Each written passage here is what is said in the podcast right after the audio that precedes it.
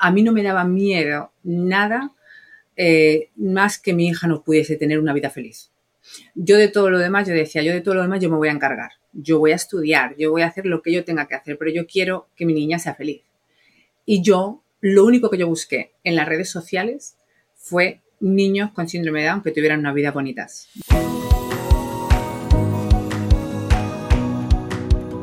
Bienvenidos a Los Secretos del Éxito con Gaby Wall Street. Bueno, hoy les recomiendo que no se despeguen ni un segundo de este episodio, porque les prometo que lo que van a aprender es imperdible. Mi invitada de hoy es inmigrante, autora, empresaria, conferencista y una mamá fuera de serie que se atreve a desafiar lo establecido y ya entenderán por qué les digo esto.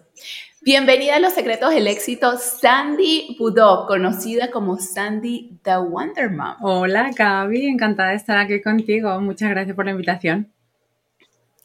No, gracias a ti por aceptar esta invitación. Eh, quería compartirte que antes de, de grabar este episodio contigo, vi el reportaje que hizo Despierta América acerca de tu historia y yo estaba llorando todo el tiempo. De verdad que me ha inspirado tanto, así que me siento tan feliz de poder compartir con los demás, con mi audiencia, eh, acerca de pues todo esto que has logrado, que sé que para ellos también va a ser eh, una fuente de inspiración como lo fue para mí. Qué maravilla. Bueno, pues ojalá que sí, ojalá que siempre es la intención, ¿no? Cuando comparto mi, historia y mi mensaje, la intención por encima de todo es inspirar y guiar, así que ojalá que hoy lo consigamos también. Excelente. Vamos a empezar entonces. Sandy, tú eres la española que llegó a Estados Unidos con solo 800 dólares en tu bolsillo y terminaste trabajando para el Congreso de Estados Unidos. Empecemos por ahí, por favor. ¿Cómo logras esto? Bueno, eh, sobre todo, ¿sabes por qué? Cuando yo llegué aquí, como dices, tenía 800 dólares y rápidamente me di cuenta de que, uno, no me iba a durar nada el dinero, me duró mucho menos de lo que pensaba, y dos, que había muchas posibilidades. Como tú dices, yo soy española, eh, todo lo del sueño americano en España no ocurre, no ocurre, eh, las historias que yo escuchaba aquí cuando yo llegué, nunca las había escuchado antes, ¿no? Y eso me dio un una, perspectiva de donde yo quería ir y para qué yo estaba aquí, que fue, por supuesto, eh, la gasolina eh, que, me hizo seguir eh, para, adelante, ¿no? Em, cuando yo llego, yo no tengo contactos, no conozco a nadie, empiezo a trabajar en hoteles, después trabajaba como camarera y pero tenía ese, ese, ese, hambre, esa ambición por crecer, esa determinación por conseguir mi propio sueño americano, así que decido volver a la universidad y una conversación que tuve en la universidad con un profesor que siento que fue la que me, cambió la vida en, cierto aspecto, ¿no? Eh, él habló sobre cómo iban a las universidades a, eh, hacer recruiting de los mejores estudiantes eh, para diferentes empresas. Igual, de donde yo vengo, eso no ocurre. No ocurre que nadie te va a buscar a la universidad para contratarte. Yo pido una cita con este profesor y le digo, pero ¿y eso cómo lo puedo conseguir? ¿Cómo yo consigo que a mí me vengan a, reclutar en mi último año de, universidad. Y me dice, bueno, tienes que ser la, mejor, tienes que estar entre los mejores de tu promoción. Ese día decidí que me iba a graduar primera de mi clase y eh, cuatro años después me gradué primera de mi promoción. ¡Wow!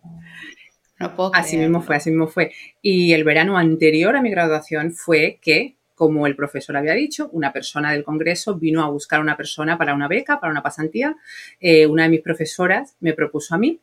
Eh, hice mi entrevista, eh, y, si has visto la, entrevista con Despierta América, hice mi entrevista para el entonces senador Biden, hoy presidente Biden, y... Sí, casi me muero. Yo estaba al filo de mi asiento. Cuando estaba viendo el reportaje, yo dije, no me digas, o sea, terminó trabajando para quien ahora es el presidente, pero que tuviste esa opción, ¿no? Y escogiste al otro. Escogí, escogí a Tom Carper eh, y bueno, muy feliz porque fue fueron unos años maravillosos y me ofrecieron esa oportunidad de hacer la beca y, y, ya es que yo, ya te digo, yo veía tantas oportunidades que siempre iba a por todo. Yo siempre iba hablando con todo el mundo de cómo yo me puedo quedar aquí. Si yo quiero que se me contrate de manera permanente, ¿qué tengo que hacer? No tenía miedo a preguntar cómo lo podía lograr y no tenía miedo a expresar para mm. dónde yo iba. Y, creo que eso ha hecho una gran diferencia en mi carrera profesional. a exponerte, que eso es uno de los secretos del éxito. Eso es tan valioso porque hay muchas personas que nos están escuchando que tienen tanto para dar, pero es el miedo a exponerse, a expresarlo, a decir, yo quiero esto. O si no sabes cómo conseguirlo, buscar esa ayuda, ¿no? Hacer esas preguntas. Algo que quiero eh, enfatizar de lo que compartiste es la importancia de destacar. ¿no? Eh, bueno, uno es ser curiosa, ¿no? De averiguar, mira, yo quiero lograr esto, ¿cómo hago? Ir a una persona que tiene más experiencia, un profesor, un mentor, que te den un consejo, pero cualquier persona puede hacer eso, es si vamos a implementar y vamos a tomar acción. Y tú decidiste, ¿no? Declaraste así esas oportunidades existen para los mejores alumnos, los que más destacan. Yo me voy a poner las pilas, yo no me voy a quedar atrás y, el hacerlo creo que es lo más importante, porque la mayoría de nosotros sabemos qué debemos hacer para conseguir nuestras metas y nuestros sueños, pero el problema es que la mayoría no lo consigue porque no se pone las pilas, no toma acción, no hace todo lo que necesita hacer para llegar a esa meta. Así que, wow, qué, inspiración llegar al top de tu clase y luego pues manifestar una oportunidad tan espectacular como la que recibiste. Y de verdad que lo fue, fue, muy bueno y es lo que tú dices, el tomar acción. Para mí eso es, es, muy importante, el no tener miedo a decir lo que quieres y el toma. Y una vez que sabes para dónde vas, realmente hacerlo. Exacto, eso sin tomar acción nada sucede, eso es un hecho. Entonces, eh, Sandy, ¿cómo haces esa transición ¿no? del Congreso eh, a convertirte en una emprendedora? en serie. ¿Cómo sucede eso? Pues fue una cosa súper, súper casual. O sea, yo siempre digo que termino siendo empresaria de una manera totalmente loca. Cuando estaba en uno de los descansos de, de las clases, cuando yo me estaba terminando mi maestría, una amiga me mandó una foto de, un, de una pulsera que le encantaba y me dice, mira, ¿sabes qué? Me encanta esa pulsera, pero es súper cara, no sé si verdaderamente justifica comprarla, ¿no? Y le digo yo, ay, no, niña, yo, yo te la puedo hacer. Yo amplío la foto y digo, yo te puedo hacer una pulsera exactamente igual que esa. Yo me voy, compro los materiales y le hago la pulsera y se la regalo. Mi amiga trabajaba en, un, en el trabajo que tenía entonces, era muy de estar con la gente, de eventos, entonces siempre estaba muy arregladita y siempre se ponía la pulsera. Y siempre me mandaba un mensaje diciéndome, tú tienes que vender esta pulsera porque todo el mundo me pregunta sobre ella. Yo estoy trabajando en el Senado, redactando legislación federal, y yo digo, pero yo soy una mujer seria, yo como yo me voy a poner a hacer pulseras y a vender pulseras. Pero, volviendo a, lo que seguramente voy a decir muchas veces, cuando yo veo una oportunidad, ya se me queda en la cabeza y ya empiezo, nunca dejo de pensar, bueno, ¿y dónde podría llevarme esto? Entonces, de manera súper casual, abro una página de Facebook y empiezo a promocionar mi pulsera. Yo no tenía página web, no tenía nada. Yo solamente ponía las fotos de las pulseras y les decía a la gente que si la querían, me dejasen su email y yo les mandaba un invoice por PayPal. Y wow. en un mes, un mes y medio, empiezo a tener un volumen que digo, wow, yo creo que esto puede ser un negocio. Yo creo que esto puede ser un negocio. Y yo em, ya estaba en una posición en la que dije, yo si me voy a dedicar realmente mm, a esto, lo voy a hacer o lo nacen o sea, si lo hago, lo hago y le pongo todo lo que yo tengo y aprendo porque yo no era empresaria. Entonces yo no era solamente sacar el negocio adelante, sino que yo tenía que aprender marketing, yo tenía que aprender cómo se un plan de negocio. Entonces yo lo convertí en mi, en mi trabajo a tiempo completo, dejé el Senado, que la gente pensaba que me había vuelto completamente loca cuando dejó mi, mi buen puesto que yo tenía en el Senado entonces y me voy a, crear la que fue mi primera empresa, Sira y Mara, que, después eh, se convirtió en una, en una, empresa magnífica, de mucho éxito. Eh, salimos en montones de programas de televisión contando la historia de cómo, de cómo sucedió Sira y Mara. Y, pues así fue, fue una, una casualidad total. Wow, pero qué importante eso que compartes que cuando tú comenzaste estabas como siguiendo una pasión, algo que te gustaba y no tenías todo resuelto, o sea, no tenías ni siquiera una página web, entonces tú simplificaste, hiciste pues lo que te era posible en esos momentos, ¿no? Eh, poner eh, lo que sea que pusiste allá para el público y luego mandar facturas, como que encontraste la forma de resolver eh, de una forma simple. La mayoría de gente se atraca porque siempre está esperando la página web perfecta, el momento perfecto, y eso jamás llega, no existe la perfección. Y de hecho me haces acordar a mí, porque yo también cuando empecé eh, con mis temas de Latino Wall Street, antes que exista eh, mi empresa Latino Wall Street, pues yo era sola, ¿no? Yo era Gaby Wall Street y era completamente independiente, trabajaba eh, sola para mí y me acuerdo que cuando empecé, cuando me decidí educar a los demás, yo tampoco tenía la gran cosa, ninguna página, fue como una decisión que tomé. Y similar, me pasó muy similar a lo que te pasó a ti, fue que empecé a tener tanto interés que yo dije, wow, esto puede ser algo más serio, ¿no? Que yo lo puedo montar y luego puedo tener ayuda y luego puedo tener equipo. O sea, vi la visión grande, porque a veces lo que uno tiene que hacer en el mercado, en, en, cualquier industria, es también probar, ¿no? También probar si hay una demanda, si hay interés porque nosotros sabemos que lo que nos gusta, nosotros tenemos un interés. Así como tú tenías tu interés, yo siempre he tenido mi interés por la bolsa, pero a veces pues hay que también eh, ver si la gente tiene esos mismos intereses, no podemos asumir que, que van a reaccionar de la forma que nosotros reaccionamos a nuestras pasiones. Entonces, qué importante, quiero que todos se lleven esa lección de no tener que tener todas las respuestas, todo montado, todo perfecto, no, simplemente tomar acción, hacer lo que puedes con lo que tienes y luego ir resolviendo mientras se van presentando oportunidades. Por supuesto. Y no ponerte excusas, y no ponerte excusas. Yo siento que cuando yo hablo con gente que quiere emprender y les preguntas por qué no lo han hecho, siempre lo primero que escuchas son un montón de excusas. Eh, el por qué no, el por qué no lo puedes hacer, pero no les escuchas, pero bueno, ¿y cuál es tu por qué sí? Por qué sí lo vas a hacer o por qué sí lo quieres hacer. Y, se quedan muy escondidos en el, en el por qué no pueden, ¿no?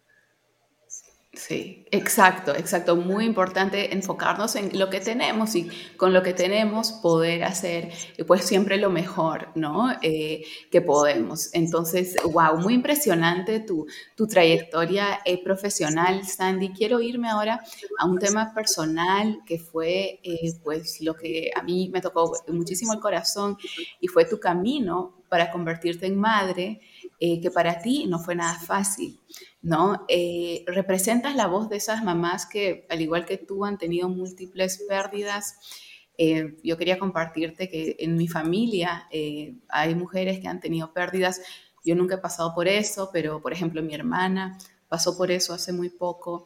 mi mamá también pasó por eso. Yo tenía que tener más hermanos no tuve todos los hermanos que, mi mamá hubiera querido que yo tenga, entonces yo pues de cerca, ¿no? De mis relaciones más, más cercanas, eh, pues he visto eh, el, impacto que eso causa en una mujer. Y es algo como, como tú explicas en, ese reportaje que te hicieron, que a veces es un poco tabú porque no es como una pérdida normal, como que se murió eh, mi mamá y las personas obviamente me van a dar un pésame por eso pero esto es algo como un poquito, eh, no sé exactamente la palabra, como que la mayoría de personas, y hasta yo lo he sentido, ¿no? Siendo como del lado de, del familiar que le pasa eso a, alguien en familia, a veces uno no sabe cómo reaccionar, qué decir, es como, especialmente si no te ha pasado, no tienes idea cómo eso se puede sentir, entonces tampoco no quieres decir lo incorrecto.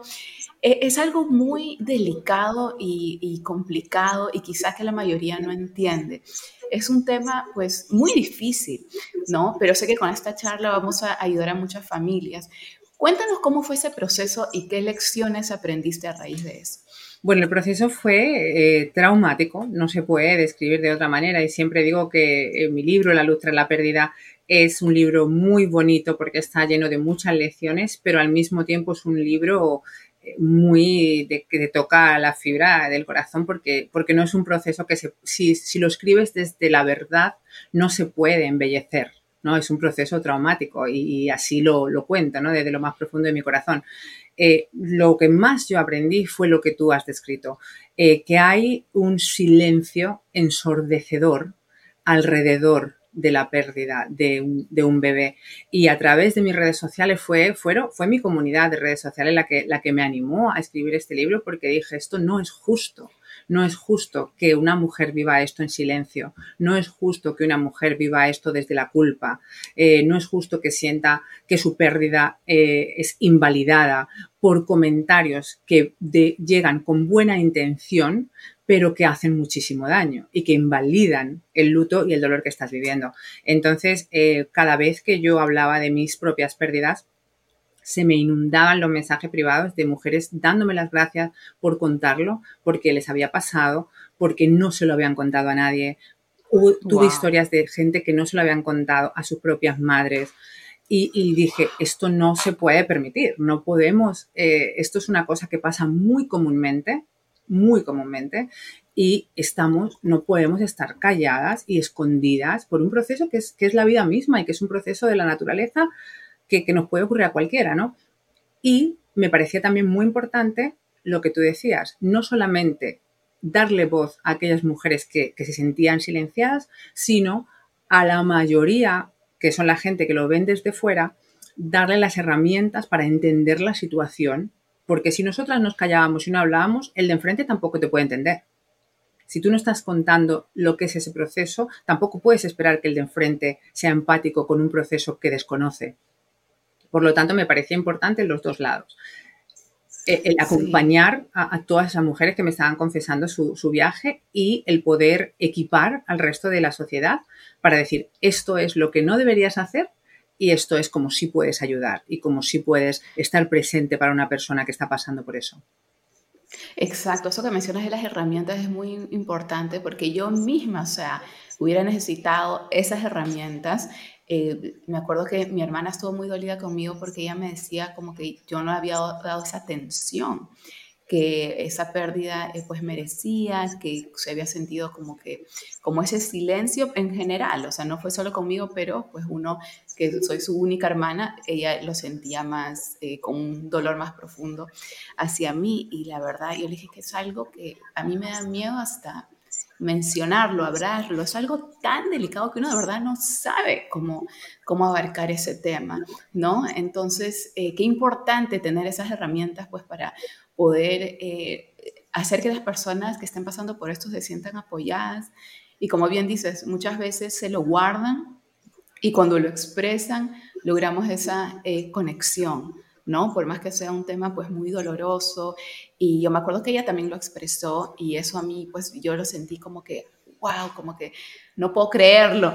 O sea, al principio no podía creer que, que, lo estaba exponiendo porque me parecía algo demasiado fuerte, pero luego entendí que es una forma, de, es como un desahogo. Absolutamente. Que, que nos mata por dentro si no lo expresamos. Sí, sí, sí, sí. Y yo, mira, comentando lo que estás diciendo, como tú sentiste eh, cuando tu hermana te dijo eso, cuando mis hermanos, yo tengo dos hermanos, cuando mis hermanos leyeron el libro, ellos los dos me llamaron llorando a moco tendido diciendo, wow, yo siento igual, siento que no he estado para ti. Yo no era consciente mm. de lo fuerte que era lo que tú estabas pasando. O sea que incluso, incluso en, mi propio núcleo familiar, eh, y, fíjate que yo sí, sí hablé, yo no, yo no me quedé callada, ¿no? Pero les ayudó mucho también el describirlo desde un lugar de honestidad y de dolor, porque es, lo que es. Exacto, exacto. ¿Qué tema eh, para más importante para crear conciencia? Y para que pues de verdad las personas no eh, tengan esas herramientas para apoyar me parece sumamente importante y Sandy tu nombre Sandy the Wonder Woman eh, tiene una resonancia especial ¿Cómo nace ese nombre y qué representa para ti? Gracias por preguntármelo, porque pienso que es un nombre que cuando lo ves puede parecer como, wow, ¿quién se cree ella? Que se llama a ella misma, la Wonder Mom. y no, no es por eso, yo soy la Wonder Mom porque soy la mamá de la Wonder Girl. Mi hija, el, nombre de ella es Mara y su nombre es en honor a mi querida abuela Maravillas. Cuando yo estaba embarazada de Mara, yo le cuento a uno de mis mejores amigos que quiero llamar a mi hija Mara en honor a, mi abuela. Y mi amigo dice, wow, me encanta, ella va a ser la niña maravilla. Y yo a partir de ahí, me, mm, no sé, en mi corazón dije, es verdad, esta va a ser mi niña maravilla, ella va, a ser una maravilla de, criatura, ¿no? Y entonces de ahí es que soy Sandy de Wonder Man porque soy la mamá de Mara de Wonder Girl. Me encanta, me encanta, he visto esos videos. Eh, y es, es, increíble, ¿no? Cómo ha sido su desarrollo, cómo ella se te ha impresionado por todo lo que ha logrado desde muy pequeñita. Y pienso que eso es otro tema, ¿no? Que es para crear conciencia, porque siento que no hay suficiente información acerca de estos casos. Para nada, o sea, mi niña, mi niña tiene síndrome de Down, ella fue diagnosticada prenatalmente eh, y rápido me di cuenta de lo que comentas, ¿no? Que no hay mucha información eh, fuera de lo que es lo tradicional que se lleva haciendo 40 años, ¿no? Y yo dije, no, no, no, no, no. Yo, yo tengo que ponerme a estudiar. Siempre digo que la vida te, los pasos que tú vas dando, qué, curioso cómo algunas cosas que has hecho antes te, ayudan a, los, a, a, lo demás, ¿no? Porque yo soy abogada criminóloga, mi especialidad es investigar y esa capacidad de investigación hoy en día la utilizo para investigar, eh, para cómo puedo optimizar al máximo el, desarrollo de mi hija, de mis dos hijos, pero en particular del de Mara, porque hay mucha menos información sobre el síndrome de Down. Y, bueno, y, cuando yo descubro todo lo que he descubierto, eh, decidí que no me lo podía quedar para mí misma, que lo tenía que compartir eh, con mi comunidad eh, y ha sido una bendición el, poder dar tantas herramientas a tantas familias eh, que quizás no tengan el acceso a las cosas que yo he podido acceder, que quizás no tengan las herramientas para poder buscarlo como, como ha sido mi caso. Eh, y bueno, pues no sé si hay algo más grande que puedas hacer por una madre que ayudarla con el desarrollo de su hijo. Así que eso ha sido una, una auténtica bendición en mi vida. Sí, de verdad que es increíble tu dedicación y trabajo con Mara es de gran admiración y mucho respeto. Eh, hay algo que, me gustaría que, compartas con nosotros y es que hemos hablado del poder de, la exposición, ¿no? de exponernos, eh, de expresar, como eso, pues no solo podemos hacer una gran diferencia con los demás, sino también nos puede abrir muchas puertas, darnos oportunidades, como tú vienes aplicando esto desde que te decidiste que ibas a llegar al top de tu clase y como, en fin, puedes ver eso que has aplicado una y otra vez en área profesional y personal, de exponerte y todo ese tipo de cosas eh, a mí personalmente, te comparto, me, me da un poquito de, de, cosas a veces exponer mucho a mi hijo en redes, porque soy una mamá nueva y soy un poco paranoica y no sé por qué me da cosita, o sea, ahí que comparto un poquito, pero no tanto, no como otras mamás que veo y yo, wow, y me encanta cuando comparten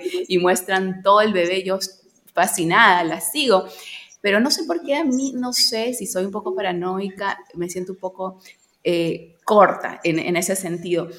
Tú con tu experiencia, ¿no? Y con Mara especialmente, que es, una niña tan especial y un caso tan específico, eh, ¿de dónde sacas esa eh, valentía o cómo ha sido tu experiencia en compartir y exponerla con los demás y con tu audiencia y en redes que sabemos que es un, es un lugar que puede ser demasiado positivo de abundancia de oportunidades, pero obviamente también puede ser lo opuesto en, en ciertos ocasiones, ¿no? Mi caso. Mira, esa es una magnífica pregunta. Cuando yo decido eh, que voy a, compartir la vida de Mara, eh, para mí, yo eché la vista atrás y yo recuerdo al su diagnóstico ser prenatal, a mí no me daba miedo nada eh, más que mi hija no pudiese tener una vida feliz. Yo de todo lo demás, yo decía, yo de todo lo demás yo me voy a encargar. Yo voy a estudiar, yo voy a hacer lo que yo tenga que hacer, pero yo quiero que mi niña sea feliz. Y yo, lo único que yo busqué en las redes sociales fue niños con síndrome de Down que tuvieran una vida bonitas. Yo necesitaba ver a un niño con síndrome de Down con la niña. Y cuando yo los encontré, y de esas dos mamás soy muy amiga hoy porque me, hablaron, me trataron, me acogieron en sus brazos como si me conociesen, eh, ahí es que yo dije, yo tengo que hacer esto por otras mamás lo que estas dos personas han hecho por mí y la valentía que conlleva, como tú dices, exponer a tu hijo, porque nada te duele más que, que te toquen a tu hijo o que alguien diga algo feo de tu hijo. Em, pero cuando lo pongo en la balanza, bueno, hoy en día, ya tres años después, la cantidad de, de, familias a las, que hemos, a las que hemos podido ayudar simplemente compartiendo la vida de Mara, viéndola cantar, viéndola bailar, viendo que tiene una vida plena y feliz que su, que su condición genética no es una tragedia para nuestra familia, los miles de personas que eso ha tocado, a mí hasta el día de hoy me, ha compensado muchísimo. Además que he sido muy afortunada, que no he enfrentado ataques, que tengo una comunidad preciosa, eh, muy, muy buena, muy positiva. Nunca me han atacado con, el tema de mis niños. Y, bueno, si un día pasase, yo, claro, por supuesto, también cuidaría mi salud mental y, por supuesto, y por encima de todo, a mis hijos, ¿no? Pero el, caso mío ha sido muy positivo, muy positivo. Muy positivo, mucho apoyo. Y eso es excelente porque eh, creo que es lo que todos buscan, ¿no? Cuando eh, se exponen en redes, buscan esta comunidad, ese apoyo, esa experiencia positiva.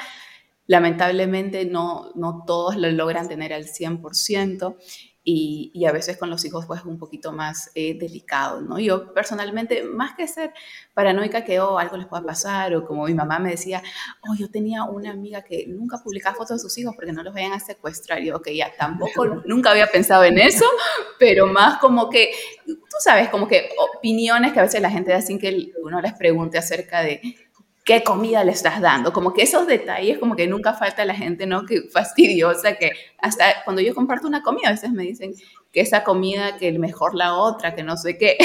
Entonces, más de esos temas es que a veces uno no quiere evitar, pero qué bonito eh, lo que compartes, ¿no? De que has logrado pues tener esta experiencia que ha sido de, extremo apoyo y, de, positivismo y que sobre todo ha ayudado a tantas familias eh, con este ejemplo, ¿no? Que, que, Mara les da. O sea, ha habido, eh, lo, lo más impactante para mí de esto ha sido la cantidad de mamás que han recibido un diagnóstico prenatal que viendo la vida de Mara han decidido no terminar sus embarazos. Eso, eso no se puede... Es salvar vidas. exactamente, es una cosa increíble, ¿no? Eh, mi mejor amiga eh, lo describió de la mejor manera posible. Dijo, Sandy, hay un corazón latiendo en este mundo gracias a ti y no es el de uno de tus hijos. Wow. Y, hoy en día ese mensaje lo he recibido muchas veces, ya no las puedo contar cuántas veces he recibido un mensaje de una mamá con un diagnóstico prenatal diciendo, yo estaba hundida, yo estaba que la vida se me iba a acabar y, yo he visto a tu niña y, ya no tengo miedo a este diagnóstico. Qué poderoso saber la diferencia que podemos hacer en la vida de los demás. Ese es el poder de, exponernos, el, poder de, expresarnos, de no estar preocupados en el que dirán, sino en auténticamente compartir lo que nos ha funcionado a nosotros, eh, herramientas, en liderar con ejemplo, en inspirar. Eso es el... Uno nunca sabe hasta dónde puede llegar lo que tú compartes. Y Sandy, eso es lo que tú sabes que has logrado en las personas, pero yo te garantizo que hay tantas mujeres que has ayudado, vidas que has salvado, que no sabes y que nunca te vas a enterar, porque hay tanta gente que simplemente no lo cuenta, simplemente se lleva ese beneficio, pero no se pone a escribir, hola, mira, te cuento que gracias a ti simplemente se lo guarda. Entonces, es increíble saber la magnitud, ¿no? De lo que uno hace, porque no, no sabes a cuántas personas, cuántas vidas, cuántos casos eh, has podido ayudar. No solo sabes lo que te han contado. Lo que te han contado. Y, es, lo que tú dices. Ahora mismo estamos trabajando en un proyecto en el que estamos recogiendo testimonios de mamás de mi comunidad. Y lo que tú acabas de decir lo estoy viendo ante mis ojos de gente que a lo mejor simplemente en algún momento me ha dicho gracias Sandy por tu trabajo o lo que sea, ¿no? Y cuando les hemos pedido que compartan su experiencia al formar parte de mi comunidad, yo me quedo pero mandan dos y tres páginas, yo llorando todo el rato leyendo estos testimonios porque yo no era consciente de, que había tocado tanto la vida de esa persona por lo que tú dices, porque a lo mejor nunca se atrevió a contármelo en detalle o no ha tenido tiempo o lo que sea, ¿no?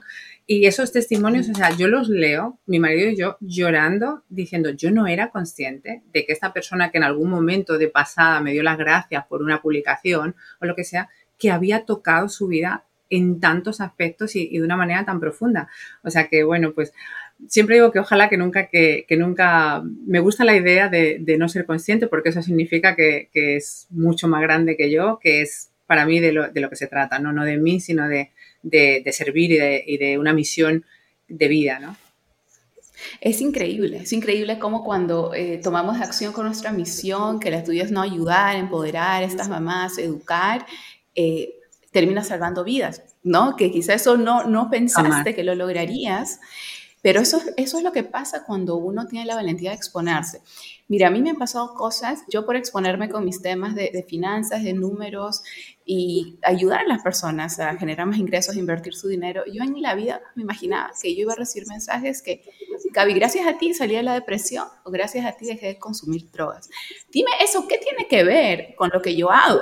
Yo no me dedico a hacer que las personas no se depriman, pero por defecto, cuando tú empoderas a alguien, les das herramientas, haces que tu vida sea mejor, esas personas mejoran su calidad de vida, mejoran su estado de ánimo, sus relaciones, eh, dejan las cosas que no les sirven porque tienen una eh, influencia positiva.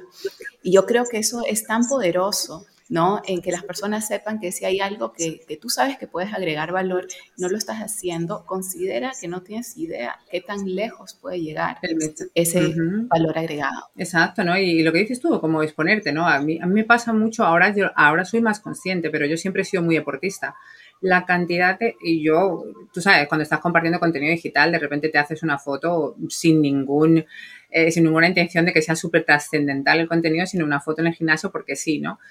Pero la mamá que está en su casa, que se identifica contigo y que dice, wow, pues si ella se cuida, pues yo también me voy a, pues yo también puedo, pues yo también puedo sacar tiempo. La cantidad de mensajes que yo recibía y sigo recibiendo, Sandy, he empezado a cuidarme porque veo que tú puedes y tú estás todo el día trabajando y estás con tus niños y este y lo otro. Y cuando yo subía esa foto jamás pensaba que yo podía inspirar a nadie a, a que se cuidase, que es tremendamente necesario que nos cuidemos como mamás. Eh, o sea que lo que tú dices es cierto, nunca, nunca sabes el, el, compartir, yo siempre digo compartir desde tu verdad y de una manera genuina eh, cuánto puede tocar la vida de otra persona, ¿no?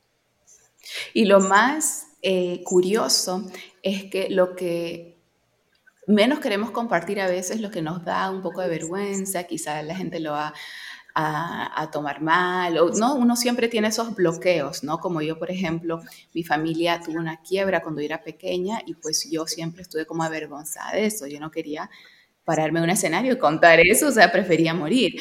Pero cuando me armé de valor y dije, oye, ¿sabes qué? Eso fue un momento que transformó mi vida y de ahí saqué mi propósito, en que yo no quiero que las familias quiebren como quebró mi familia. Y eso fue, gracias a eso, fue todas las cosas que logré, ese impulso, ¿no? Y cuando yo por fin compartí lo que me da vergüenza, lo que no quería contar, porque el que dirán, que no sé qué, que el otro, fue lo que más ayudó a las personas, más se identificaron, más conectaron. Entonces, a veces hay cosas que no queremos compartir y a veces son las cosas que más necesitamos compartir para hacer una diferencia. Absolutamente. ¿Sabes lo que pasa, Gaby? Que es que eso te humaniza, eso te humaniza. Si yo veo a la Gaby poderosa, empoderada, que sabe un montón de finanzas y todo, me puedes parecer magnífica, pero esa parte que te humaniza, esa parte que te humaniza, la que a mí me pasa exactamente igual. Yo no es tanto por el que dirán, pero me pasa porque yo soy muy privada en mis procesos de, de tristeza o de cosas así y me doy cuenta de lo mismo, que si yo no comparto esa parte humana, esa parte vulnerable de Sandy, entonces quedo como una, Sandy que es un robot, que trabaja mucho, que, está con sus niños, que hace esto y esto, pero a esta mujer la vida no le ocurre a ella también. Pues claro que sí, pues claro que sí.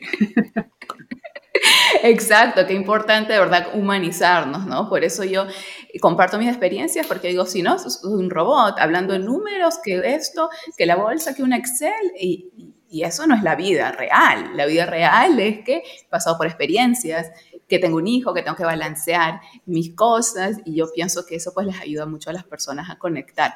Ahora, ayúdame con algo y sé que eh, muchos van a estar interesados en este tema, que es el tema de homeschooling, ¿no? Eh, tú haces homeschooling con tus dos hijos, yo quiero hacer homeschooling con mi hijo, es mi primer y único hijo, eh, y en realidad te comparto que es porque eh, yo tengo un problema con la educación tradicional, ¿ok? De hecho, lo que hago es educación disruptiva y yo enseño todo lo que no enseñan en el sistema tradicional.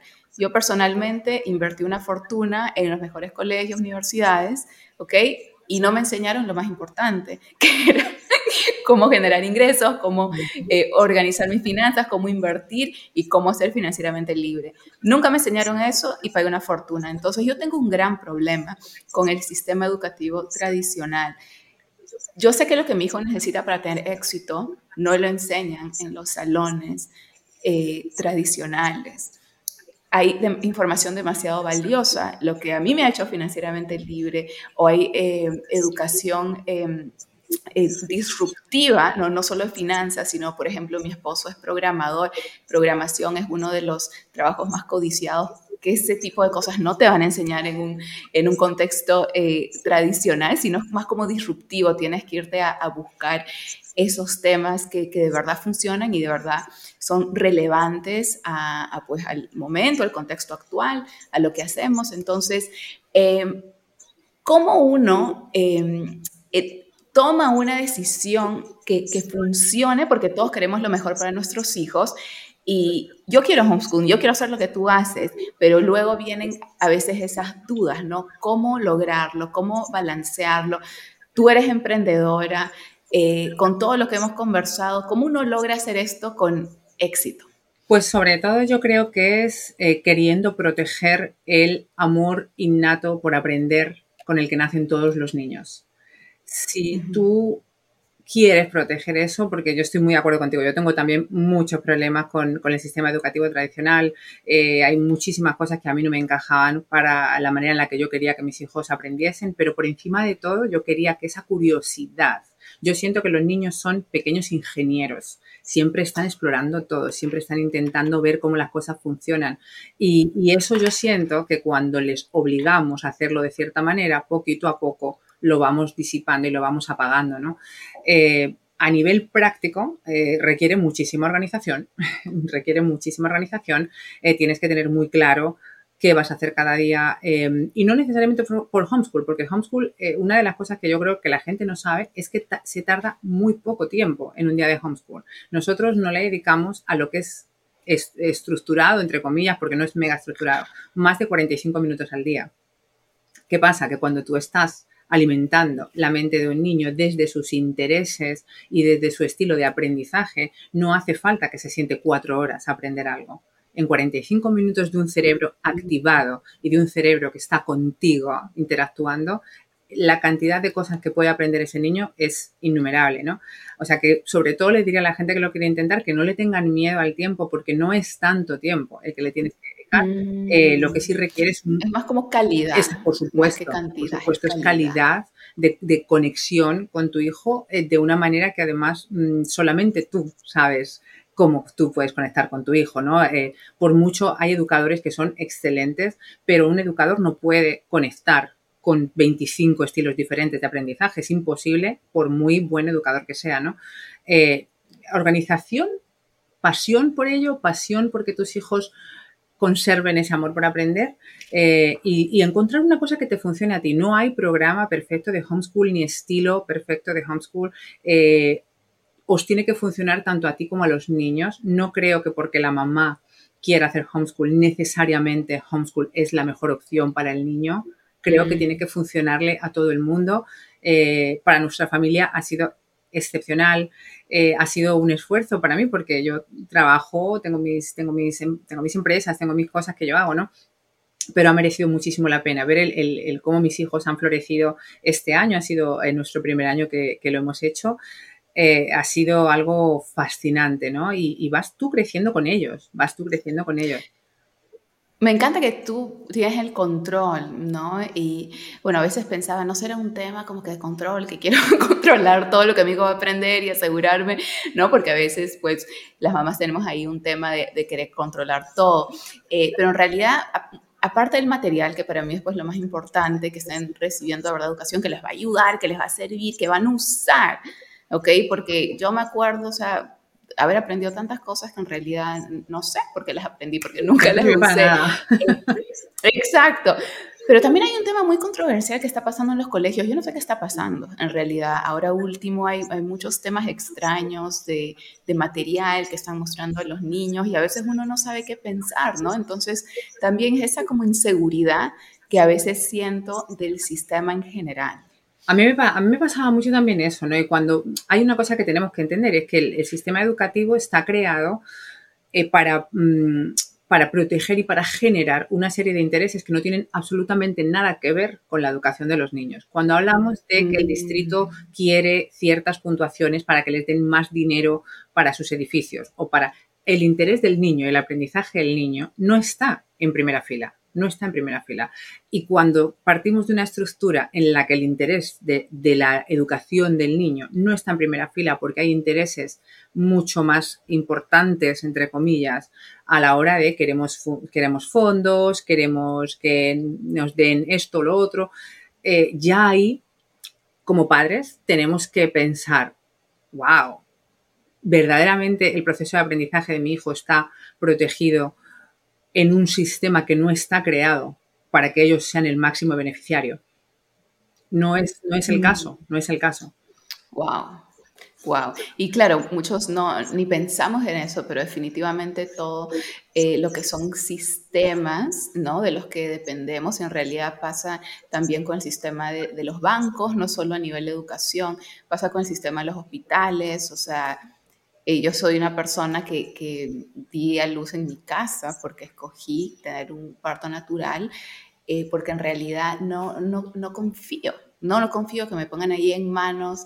Eh, quizás un poco paranoica, no sé, pero yo quería estar en mi casa yo, que, yo no quería que me metan nada, o sea, yo quería que todo sea natural, porque ¿para qué me van a meter cosas si estoy en un proceso que es de, desde el comienzo de los tiempos? ¿No? Entonces, hay un tema también que siempre hay que cuestionar un poquito el sistema. Tengo tantas eh, eh, personas que conozco que me han dicho que eh, básicamente les, les dijeron que, que, tengan una cesárea cuando no tenían que tenerlo, cuando perfectamente hubieran podido dar a luz normal. Entonces, siempre hay que cuestionar, nunca hay que ser un robot, no de un sistema, ya sea de un banco, de un hospital, de una universidad, sino cuestionar cuáles son los intereses, ¿no? ¿Cómo monetizan estos sistemas? Y de verdad es algo que, que me conviene a mí, ¿no? Creo que eso es muy importante. Muy importante. Y, y, lo que tú dices, el, el, cuestionar. A mí me pasa constantemente. Yo hablo con mamás todos los días y yo siempre que les hago una pregunta sobre algo, la mayoría de las veces la mamá dice, pues sabes qué, Sandy, pues yo no lo había pensado esto, pues yo no lo había, pero dice, no, espérate, pero es que cuando estamos hablando de la educación de tu hijo, de la salud de tu hijo, te lo tienes que cuestionar absolutamente todo. No te puedes quedar con la primera respuesta como la válida. Yo, yo me lo cuestiono, yo te, escucho, ¿no? Las cosas que dices de, de las redes, de, lo, de todo, de la educación y todo. Yo es que todo me lo cuestiono, todo me lo cuestiono. A todo necesito verle las varias perspectivas que pueda tener para después yo tener una opinión eh, formada, ¿no? Y, de verdad, formada e informada. Exacto, es simplemente considerar diferentes puntos de vista, ángulos, nunca atracarnos en una forma de ver las cosas, es ver diferentes ángulos, ¿no? Y pues tomar la mejor decisión posible para nuestro caso específico. Sandy, hemos conversado de tu trayectoria profesional, de la parte personal. Ahora tengo una pregunta que, que se mezclan ambas cosas y es que eres la cofundadora de la prestigiosa marca Gunnest, dedicada al cuidado de bebés y niños, y que la podemos conseguir en todas las tiendas de Target de Estados Unidos. Cuéntanos, por favor, cómo lograste eso. Pues la historia de Gundes es una historia maravillosa. Eh, mi socio, mi ahora socio David Simnek, eh, es la, cabeza pensante, tanto David como Dan Doll, que son los creadores originales al principio de Goodness, tenían eh, esta misión de crear una línea de cuidado para el bebé que fuese limpia, que fuese además con, una, con un impacto social y que fuese también buena para el planeta, porque nuestras botellas son reusables. Em, y entonces ellos cuando empiezan a, ver con quién se quieren asociar, deciden que para tener imagen y para tener eh, de cara al público, porque ellos son dos empresarios, eh, pero no son figuras públicas, quieren asociarse con alguna figura pública, pero lo más importante para ellos era alguien que estuviese causando un impacto en la vida de familias en el, mundo, ¿no? Eh, por supuesto, cuando es una línea del cuidado para el bebé, una mamá, querían una mamá que estuviese creando un impacto en la vida de las personas. Eh, contrataron un, equipo que se puso a, buscar por redes quién podía ser esa persona. Eh, yo esto no lo sabía. La primera vez que yo hablo con David, yo sentí que estábamos hablando de este proyecto como si yo fuera a ser una influencer que iba a ayudarles a promocionar su marca pero cuando ya empezamos a hablar, eh, me empiezo a dar cuenta de que el producto no está desarrollado, que este producto no existe, que no se sabía todavía dónde se iba, dónde se iba a vender. Y, y, cuando me dice que no, es que yo no quiero que seas una influencer, yo es que nosotros queremos que seas una de nuestras cofundadoras yo, eh, estaba en shock total, en shock total, pero me dijo, para mí es muy significativo lo que estás haciendo por estas familias, la concienciación que estás haciendo para eh, las familias con niños con síndrome de Down, eh, tu, compromiso para ayudar y equipar a estas familias a lo largo de este camino y creemos que, sería magnífico que seas una de nuestras cofundadoras y aquí estamos, ya Goodness lleva vendiéndose en las tiendas Target un año y tres meses más o menos, así que aquí así, así pasó. Wow, increíble de verdad esa, esa historia porque nos demuestra cómo nuestra pasión nos puede llevar tan lejos, ¿no? A conseguir, o sea, eh, colaboraciones, oportunidades con marcas tan grandes como lo es Target. Impresionante. Hemos visto que eres una mujer imparable, Sandy. Cuéntanos cuál es tu próximo proyecto. Mi próximo proyecto es lanzar eh, mi plataforma experta de tu hijo a través de compartir este viaje mío con Mara y de intentar equipar a las mamás eh, para que ayuden en el desarrollo de sus niños. Me di cuenta que eh, muchas veces, como te acabo de decir, la mamá no se cuestionan estas cosas y el, el, yo compartir mi determinación para encontrar respuestas para el desarrollo de mi hija me di cuenta que no solamente resonaba con las mamás que tenían niños con síndrome de Down, sino en general con las mamás. Y, que se sentían muy empoderadas viendo a otra mamá que no se quedaba solamente con una respuesta que además en un camino complicado donde no hay mucha información y no hay mucho acceso, conseguí eh, optimizar eh, y sigo ah, el, camino de mi hija, así que decidí eh, crear eh, esta plataforma en la que vamos a... Ya llevo desde, desde octubre del año pasado haciendo mis, mis, mis diferentes masterclasses uh, en la, eh, para, para experta de tu hijo, pero ahora ya lo vamos a hacer a lo grande con una plataforma bonita que va a, si Dios quiere, servir muchísimo más a todas esas mamás que, que necesitan esa guía, ese apoyo y esa herramienta para poder eh, ayudar y optimizar el desarrollo de sus niños lo máximo posible. Wow, qué increíble. Vamos a estar muy pendientes para eso. Yo ya te sigo en redes, me encanta tu contenido, les recomiendo a todos. Cuéntanos, Sandy, para cerrar, dónde te encontramos, por dónde te podemos seguir, eh, todos esos detalles y déjanos con tu secreto del éxito más grande. Si pudieras escoger uno, ¿cuál sería? Primero me pueden encontrar en Instagram, arroba Sandy. Y mi secreto del éxito yo creo que es creer mucho en mí, no tener miedo a fallar, no tener miedo a fallar, creer mucho en mí, no tener miedo a fallar, no tener miedo a, el no, a que me cierren las puertas y siempre estar con las antenas levantadas viendo dónde hay oportunidades. Pienso que, muchas veces no, no estamos, no me incluyo, pero la gente no está pendiente de cosas que pasan a tu alrededor. Aquella conversación que tuve con aquel profesor, aquella otra, eh, cuando llego al Senado y le cuento a todo el mundo lo que quiero, donde yo quiero llegar en el Senado. Tú tienes que estar así, con las antenitas levantadas, porque hay oportunidades, hay oportunidades y hay que saber verlas y después no tener miedo de ir a por ellas. Definitivamente, yo siempre digo eso, o sea, quien no está con las antenas paradas se va a perder oportunidades. Tienes que estar con los ojos abiertos, con las antenas paradas, porque tú vas hasta encontrar oportunidades donde la mayoría de personas ni las ve. Entonces, Sandy, te podemos seguir en Sandy the Wonder Mom, es tu Instagram, experta en tu hijo también. Experta en tu hijo también.